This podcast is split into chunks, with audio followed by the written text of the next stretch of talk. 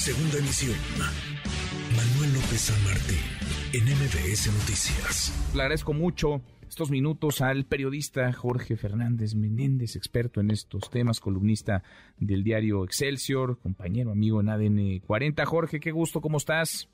Un placer, Manuel, como siempre, un gran placer saludarte a ti, estar contigo, con todo tu auditorio. Al contrario, muchas gracias. Jorge, ¿ante qué estamos estos actos de violencia que hemos visto, balaceras indiscriminadas contra población civil, quema de vehículos, toma de calles, de autopistas, incendio de locales? ¿Ante qué estamos, Jorge?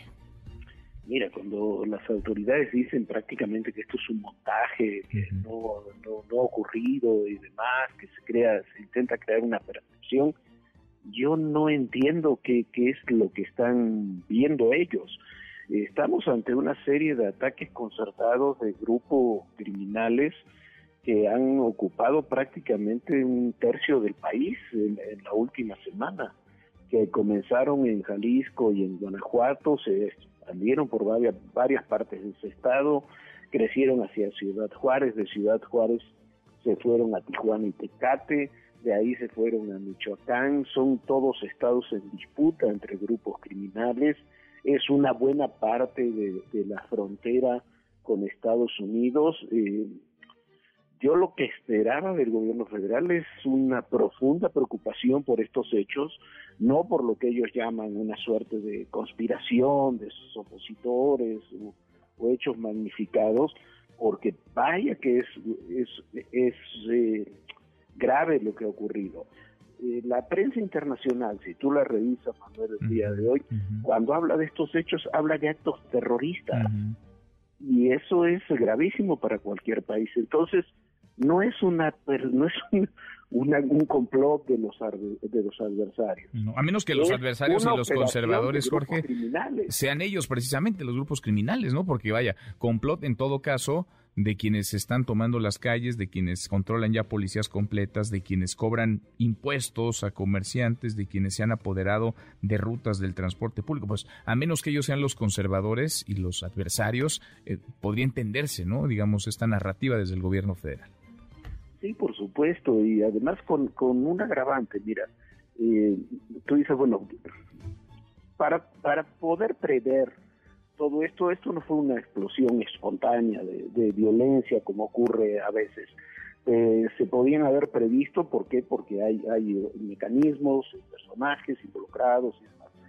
Pero ya cuando trascendió de, Jalisco y Guanajuato y trasciende a Ciudad Juárez y de Ciudad Juárez se va a, Tijuana y Tecate y de ahí se va a Michoacán, eh, los organismos del Estado tendrían que tener la capacidad para preverlo suponiendo que no tuvieron la capacidad para preverlo. ¿Qué reacción hemos visto posterior? Tenemos eh, al presidente de la República, la secretaria de Seguridad, diciendo que no, que no son problemas graves. Eh, vaya que son problemas graves. ¿Quién es el jefe de plaza del cártel Jalisco, que es el que aparentemente cometió estos hechos, detenido en Zapopan, en, en Celaya, en Ciudad Juárez, en Tijuana, en Tecate? No lo hemos visto. Hemos visto sí que se detuvo a los adversarios del cártel Jalisco en Michoacán, no deja de ser una, una, una acción este, extraña también en toda esta concatenación de, acciones. Entonces, eh, lo que sucede es que esas percepciones de las que se habla desde el gobierno eh, son las realidades. Y esas realidades no se pueden ocultar, son hechos muy graves que han afectado a millones de personas, no son hechos aislados, no es una quema aislada de un local o de una pizzería, son eh, actos que se han cometido durante horas, en forma extensa, en, en, amplias zonas de varias ciudades los ciudadanos, Jorge, porque en el centro de todo esto pues tendrían que estar ellos, ¿no? Ciudadanos que no tienen por qué vivir con la incertidumbre de que en cualquier momento, en cualquier calle, cualquier día puede convertirse en un infierno. La pregunta es, ¿dónde está la autoridad? ¿Dónde están los gobiernos? ¿Dónde está el, el Estado de Derecho? Pero si se afirma que las cosas están haciendo bien, pues se antoja muy complicado, Jorge, que la estrategia, si es que la hay, vaya a cambiar. Sí, por supuesto. Y, a ver, eh, yo no veo la estrategia. Eh, quizás estoy muy equivocado. Yo no veo ni siquiera una estrategia. Veo una serie de políticas y de toma de decisiones sobre temas de seguridad, eh, la mayoría de ellas desacertadas, alguna puede ser que acertada, algunos puntos, algunas cosas se hacen bien, pero no se, no se logra percibir como una estrategia. A ver, ¿qué se quiere pacificar el país? Bueno, el país evidentemente no está pacificado, ¿no? Si el objetivo, como dice el gobierno federal, es la pacificación, tenemos un país cada día menos pacífico, lo tenemos cada día más violento. Si lo que se quiere es reducir homicidios, tenemos cada vez más homicidios. Que hoy en la mañanera se diga, no, fue un día normal, hubo 190 muertos. Eh, nos dicen, bueno, entonces, ¿cuáles son los días anormales? Sí, sí, sí. Eh, ¿qué, necesitamos? Eh, es, eso es quizás, eh, Manuel, lo más preocupante.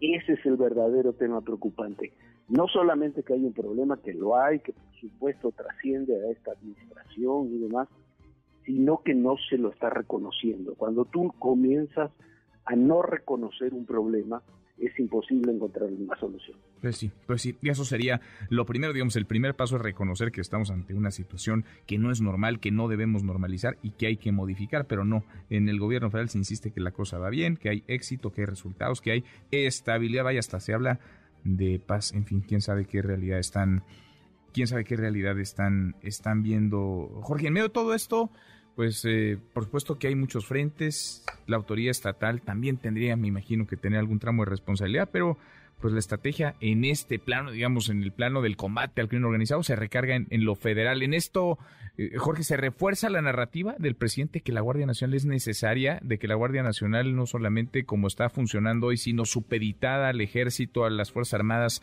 a la Secretaría de la Defensa, debe ser una, una realidad. Mira, la Guardia Nacional debe ser una realidad porque si no, además no tenemos nada, ninguna otra cosa, aunque sea solamente por eso, después podemos discutir todo lo demás.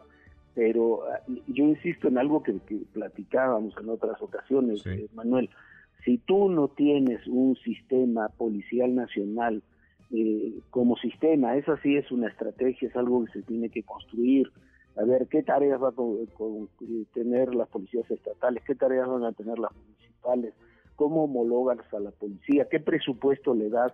Hablamos mucho de seguridad, pero nuestro presupuesto de seguridad es tres veces menor que el que tiene, por ejemplo, Colombia. Es el presupuesto para seguridad de los más bajos de América Latina. Eh, y eso incluye incluso la, incluye a las Fuerzas Armadas. Eh, lo que gastamos en seguridad como porcentaje del Producto Interno Bruto es menos que lo que dice el INEGI que, que cuestan los delitos que se cometen. Entonces, si no, si queremos, sí, me parece muy bien hablar de Guardia Nacional, pero hablemos seriamente, hablemos de qué policías queremos tener, qué sistema de seguridad queremos tener, dónde se tienen que escribir los, los ámbitos de inteligencia en el país, la coordinación que tiene que haber. No sirve para nada, perdón, que el presidente diga, bueno, ahora vamos a tener reuniones los sábados, pero no para ajustar la seguridad, sino para desmentir a nuestros opositores. Pues ese es el verdadero tema, me parece que estamos allá. En fin, qué, qué panorama, qué complicado, porque además, pues, hay, hay una cerrazón a observar la realidad, la realidad que está enfrente y que le estalla todos los días a millones de ciudadanos. Jorge, un abrazo, gracias como siempre. Un gran abrazo a tus órdenes como siempre. Un abrazo, Manuel. Gracias, querido Jorge. Muchas gracias, Jorge Fernández Menéndez. MBS Noticias.